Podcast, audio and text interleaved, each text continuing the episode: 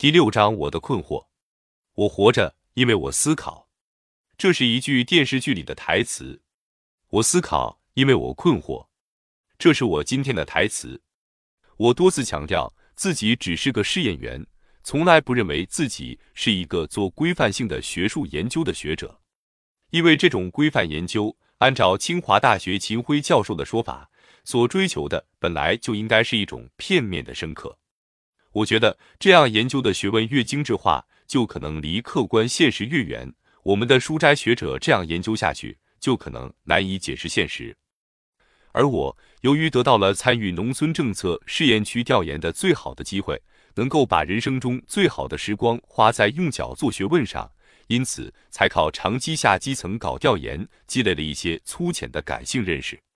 不过，也许恰恰因为不懂多少理论，这是我的不足。所以搞了二十年的调研，到现在也只不过收获了一堆困惑。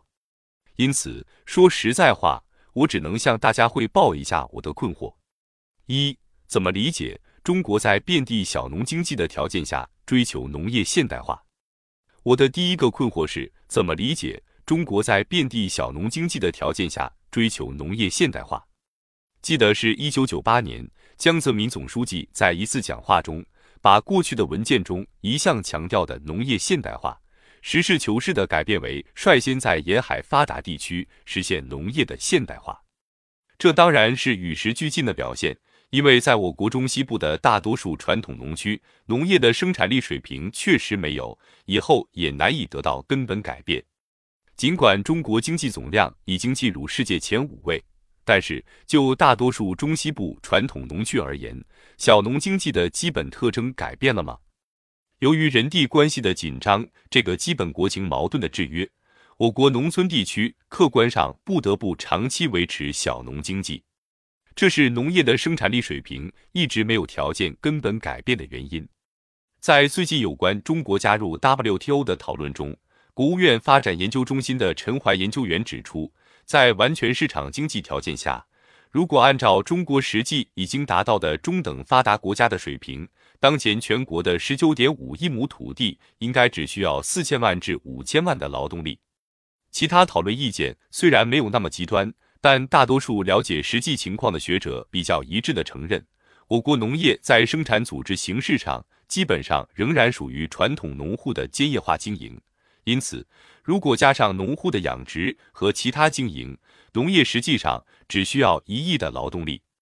那么，农村中剩余的大约四亿的适龄劳动人口，理论上应该处于潜在失业状态，当然就需要非农就业。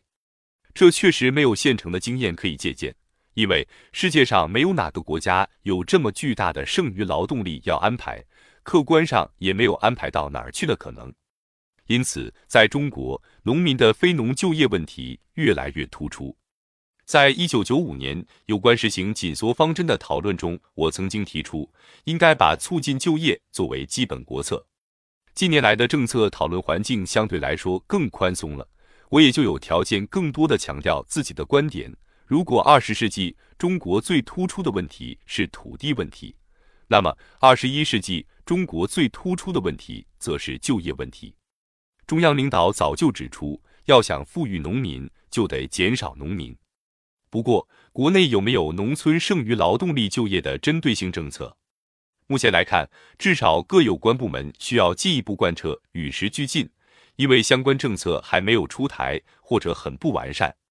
将来即使政策完全对路，农村城市化加速，从中长期看，今后二十年内，农民人口的比重也可能会下降。但绝对数仍然会在七亿至八亿。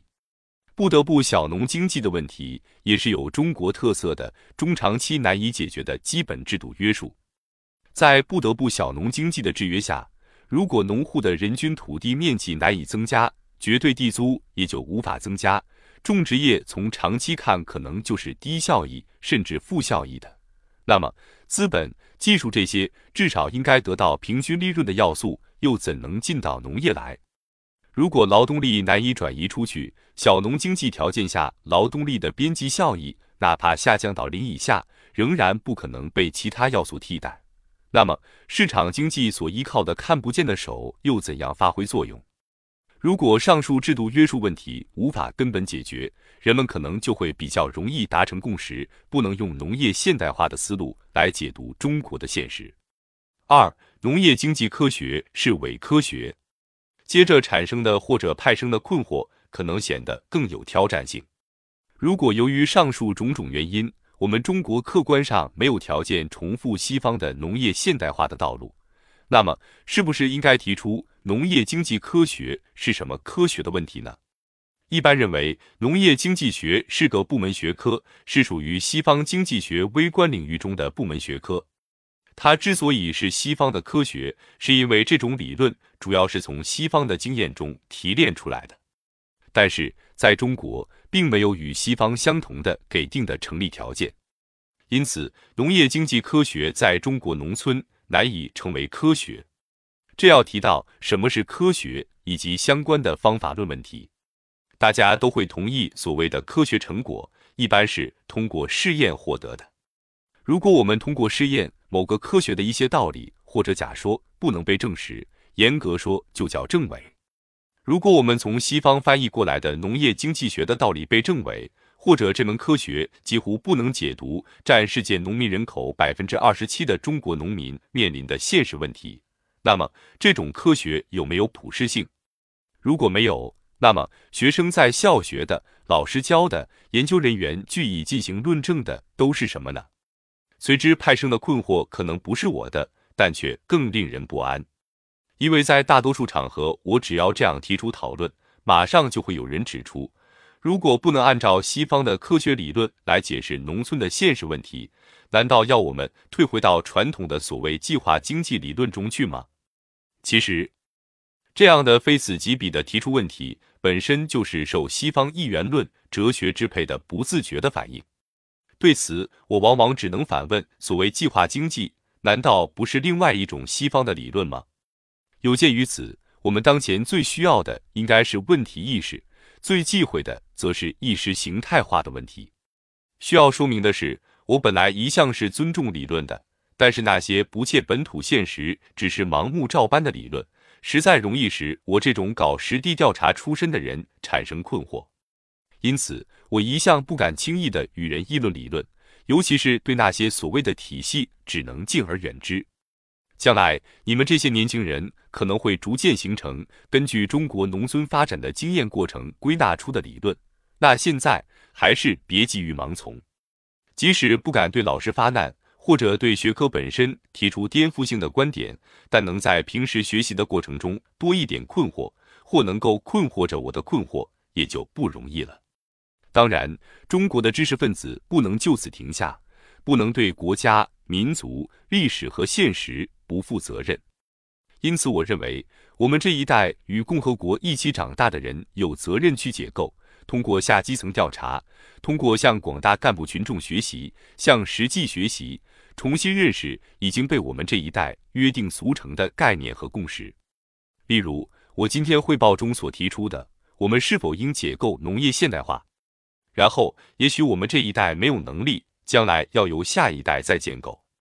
当然，建构本来就在解构之中，不破不立，不色不流，不止不行。吴敬琏老师几次提出需要再来一次思想解放运动，我们实在到了需要大破大立的时候了。说了这么多，最后归纳的仍是一句尽人皆知的话：实践是检验真理的唯一标准。